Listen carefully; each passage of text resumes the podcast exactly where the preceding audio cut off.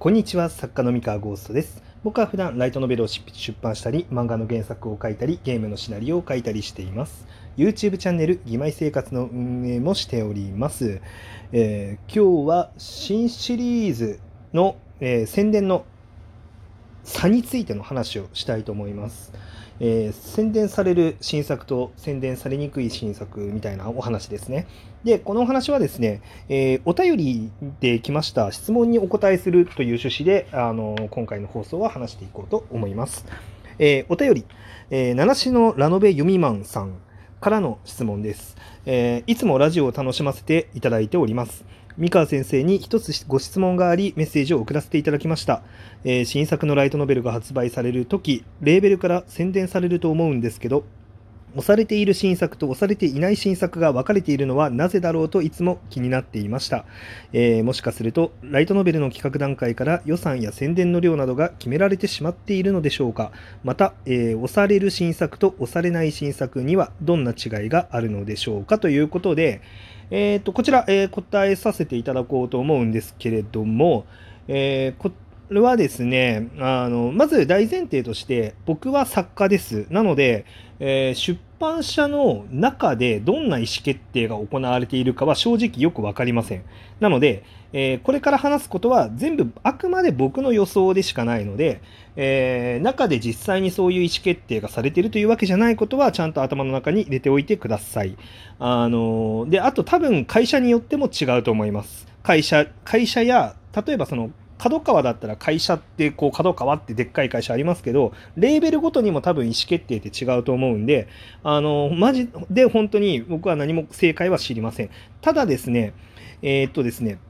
普通に考えたらまあ僕は、えーある程度そのなんだろうな企画段階じゃなくてえーある程度なんだろうな発売のラインナップとかが決まって、えーなんだろうな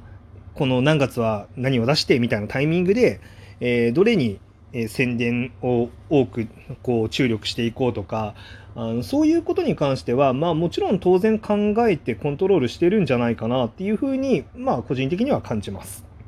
そうですね。あのもちろんそれは当然で、え例えば小説家になろうさんから、えー拾い上げられた作品とかってたまにコミカライズ同時観光みたいなあの宣伝とか見たことありませんか？ありますよね。あれとかってまあ僕からするとあすげえないいなって思うわけですよ。えコミカライズ確定した上で本になるのすげえみたいな。うん。えコミカライズってあの新作が売れてから決まるもんなんじゃないの？みたいな、うん、ことって思ったりとかするんですけどでもああいうのもやっぱケースバイケースだと思うんですよね。でまあある程度その事前に、えーまあ何かしらうんこの作品にはこういう風に売り出していこうとかっていうのは、まあ、それぞれ考えて戦略は立てているんじゃないかなって思いますね。はい。でですね、えーっと、じゃあまあそれを踏まえた上で、じゃあ押される新作と押されない新作って、まあ、どんな違いがあるんですかって話なんですけれども、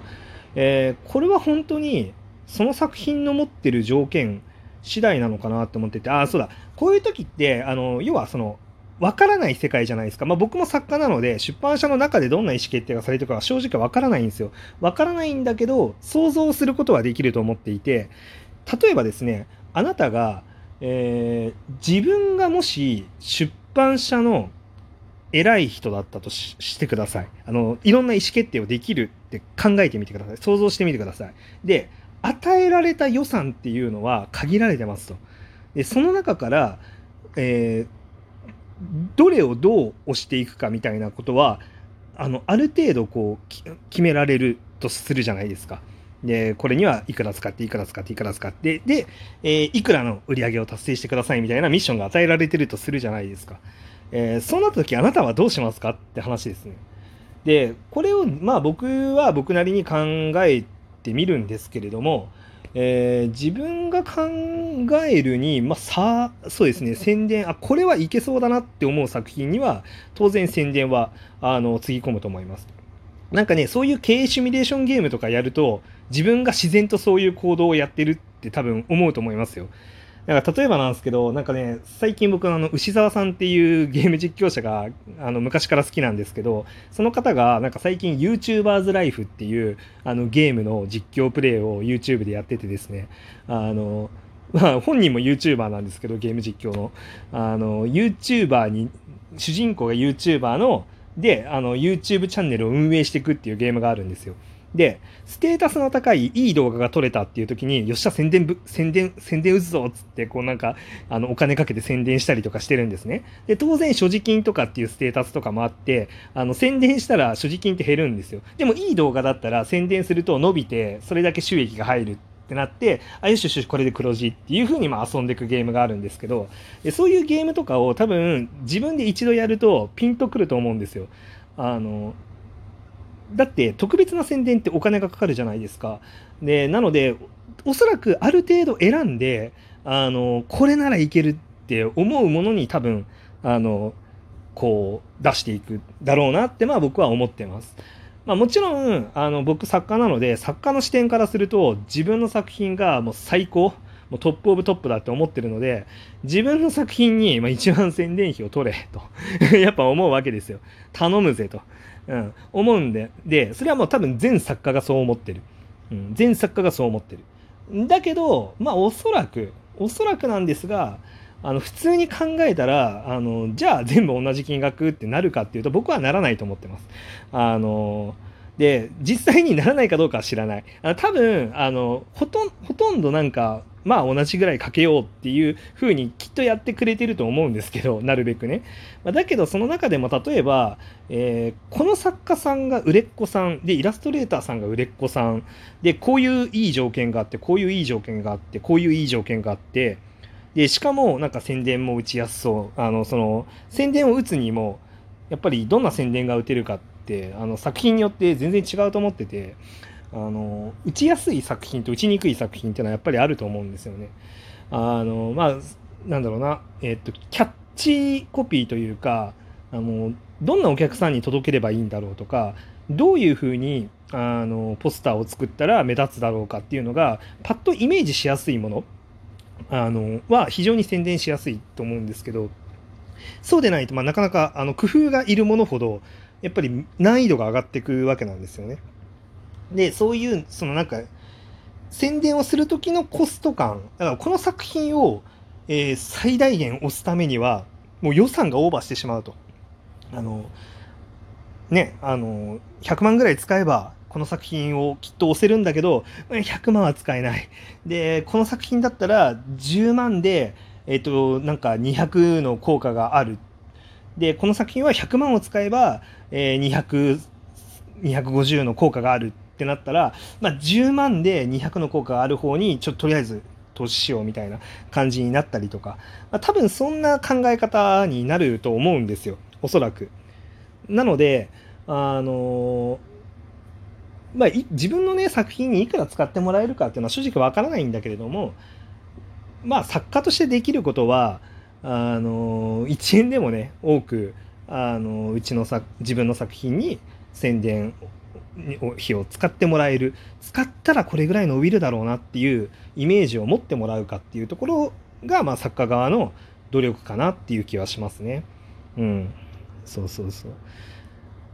ていうそのなんかまあそれだけ、まあ、この作品は押したいこの作品は押せば伸びるってあの強くあの他の作品もみんな自信持って作ってるんですよ。だからそんな群雄割拠競争の激しい中でその厳しい競争を勝ち抜いてあのこの作品こそ押してもらもらうんだっていう押してもらえるんだっていう作品をもう本当に作り込むしかないですね。うん、もちろんそれは内容がもう最高に他の作品よりもうその月のラインナップの中で一番面白いっていうぐらいまであのもちろん作り込むのも当然だしあの他のラインナップよりもあのめちゃめちゃ人気出そう。とか、まあ、あとは自分自身の作家のネームバリューだったりとか自分っていう作家はこうしてあのファンの心を魅了してるんだってことをいかにアピールするか。あの、まあ、いかにそこに信憑性を持ってあの信じてもらうかっていうのをちゃんと自分っていうもののブランドを高めておく。とか、まあ、あとはそのイラストレーターさんのそのブランドだったりとかあの素晴らしいカバーイラストっていうのがいかにお客さんに刺さるものなのかっていうのをしっかりアピールしていく。うんこととかでもちろん自分がいくらアピールしたからってそれが届くかは分からないしあの当然予算っていうのは限界があるからそのタイミングであのものすごいお金を使えるかどうかも分からないのであのうまくいくかどうかは全然分かんないですもう本当はそ本当にそこはもう全部みんな100万ずつ使ってくれるんだったら最高なんですけど、まあ100万、まあ宣伝費にね、100万ずつ使ってくれたら最高なんだけど、まあ実際問題お金には限度があるから、あのね、それは無茶な話なわけですよ。うん、だ基本はあのそんなに特別に押されるっていうことはなかなかない。もうしてもらえたら最高にラッキーっていうぐらいでいないと、まあちょっと不幸になっちゃいますね。そこに期待しすぎちゃうとね。うん。されたらラッキーですけど。うん。まあね。っていう感じです。なので、まあ、あの、まあ、ごめんなさいね。完全に僕推測のあの話ばっかりになっちゃうんですけど、でもそんなに大きく外れてないと思います。これはなんか出版物って考えちゃうとなかなかブレるんですけど、あの、出版だけじゃなくて世の中に存在するあらゆるサービス、あらゆる商品にどれぐらい宣伝の量がかけられるかっていうのは、まあ、本当にそういう意思決定次第なわけですよ。で、多分他の会社の意思決定ってそういうふうにすしてるので、あのーね、この商品はもう本当社運をかけてもういくらでもつぎ込むぞみたいな、ね、ものもあればそうじゃないものもあるわけであの作品って考えるからね、まあ、やっぱりあのどうしてもあのそこそういう思考にはなりにくいんですけど、まあ、普通に考えたら多分そういう他の、ね、会社と同じような思考で宣伝するか否かとか宣伝量をどれぐらいにするかっていうのは考えて決めてるんじゃないかなって思います。はい。あくまで思いますです。なので、これは真実かどうかはもう本当わからない。あなたが信じるかどうか次第でございます。っていうお話でございました。はい。それでは本日の話は以上でございます。皆さんおやすみなさい。バイバイ。